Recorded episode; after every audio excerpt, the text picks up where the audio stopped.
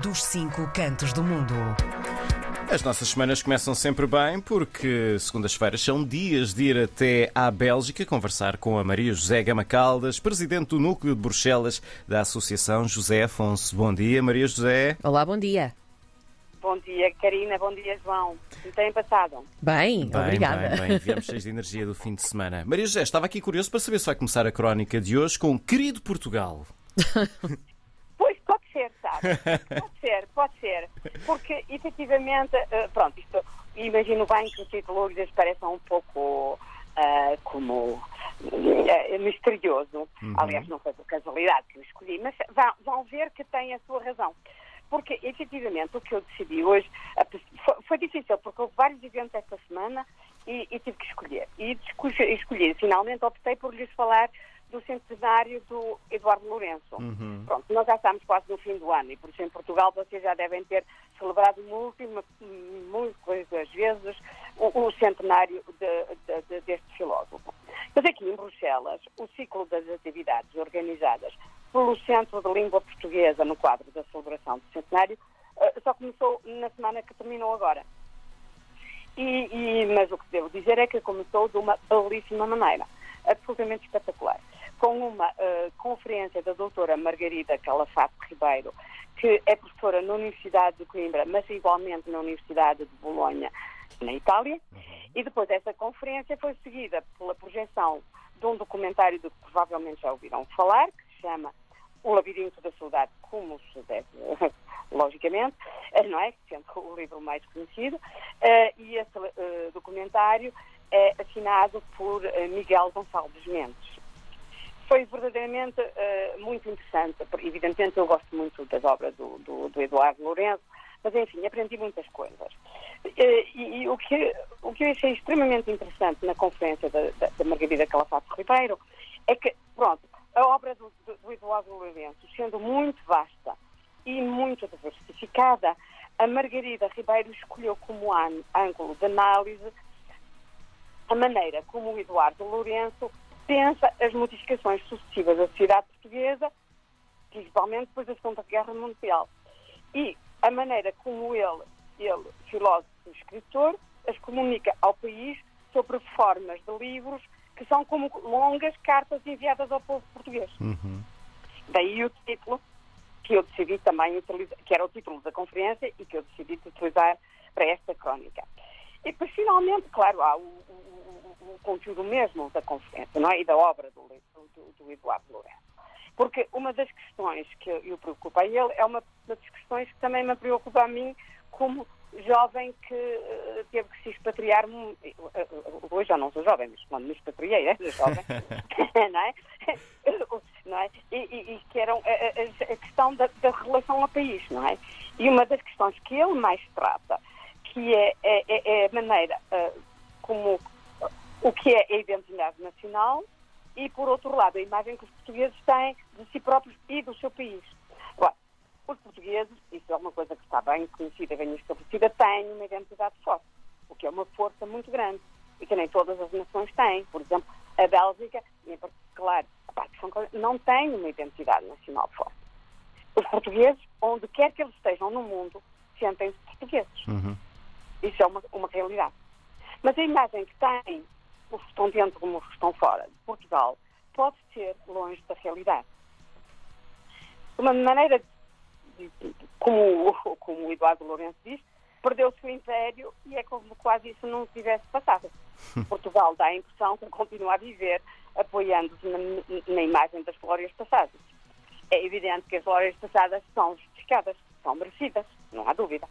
Mas o que é menos, talvez, normal, em todo caso, meus olhos e, evidentemente, aos olhos do Eduardo Lourenço, eh, que o explica muito bem, é a maneira como não se eh, olha, não se aborda com rigor nenhum mínimo de frontalidade o que o Império implicava e, de uma certa maneira, continua a implicar. Agora, para dar um exemplo de uma coisa que a mim me tocou muito pessoal, pessoalmente e que me perturbou desde a mais a minha in- adolescência, quando cheguei aqui à Bélgica, foi a maneira como, em Portugal, se ignora a, prática da escravatura como fonte da, propriedade- da prosperidade nos anos gloriosos do Império. Uhum.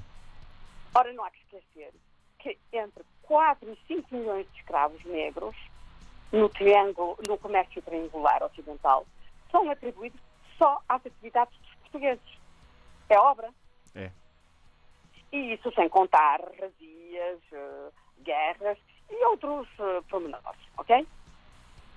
É como se só se estivesse a ver uma face da medalha e que as pessoas se obstinassem a não olhar do outro lado, o que está por trás.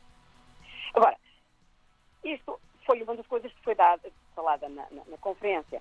E também foi notado que as preocupações e as conclusões do Eduardo Lourenço finalmente não são propriamente originais.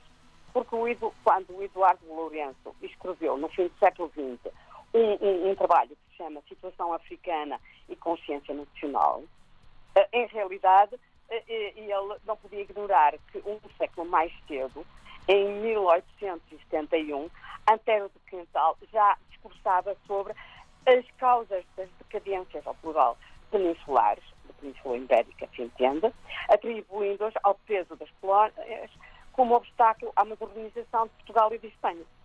Ok? Isto tem impressão que dá, dá um pouco a pensar. Agora, um dos pontos que a mim chamou a atenção na conferência foi o facto do Eduardo Lourenço ter começado a ter esse olhar crítico uh, sobre a história de Portugal e sobre a sociedade portuguesa quando saiu de Portugal.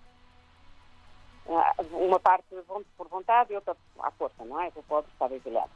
Uh, a distância genera saudade, mas agudiza o olhar. Uhum. Ora, todos os imigrantes, membros da diáspora ou qualquer seja a maneira como nos queiramos, nos queiramos designar.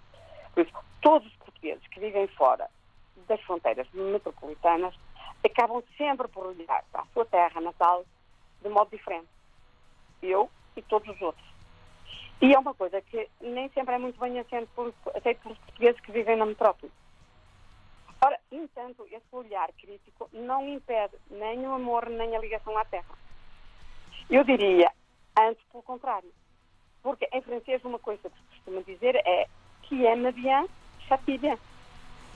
Ora, depois dessa conferência, houve um belíssimo, projetou-se um belíssimo documentário de Miguel Gonçalves Mendes, uh, que se chama Por isso o Labirinto da Saudade. Eu recomendo esse, esse, esse documentário. Aliás, penso que teve vários prémios Portugal. Esse documentário não diz outra coisa, que é uh, o olhar crítico não impede o amor. Uhum. E uh, esse filme pode ser considerado como o testamento espiritual de uh, Eduardo Lourenço, que apesar de já estar com uma idade extremamente avançada, é o ator principal do documentário, ele, naquele momento. Não? É? Ele fala, ao presente. Uh, e vemos um senhor velhinho, muito velhinho, erudito, amável, com muito humor e com muito carinho, e que sem dar lições a ninguém, nos chama a atenção para um certo número de realidades. Como precisamente se estivesse a escrever uma longa carta, mas uma longa carta de amor. E é tudo. É tudo que foi muito, até foi. porque um, essa, essa questão do olhar crítico quando nos afastamos de algo ou até de alguém ou do nosso país é, é muito, muito interessante. Ganha a perspectiva. É verdade, sem dúvida. Maria José Gama Caldas, presidente da Associação José Afonso em Bruxelas, mais uma vez connosco no dos Cinco Cantos do Mundo. Até para a semana, Maria José, muito obrigada. Até para a semana, obrigado. Boa semana a todos.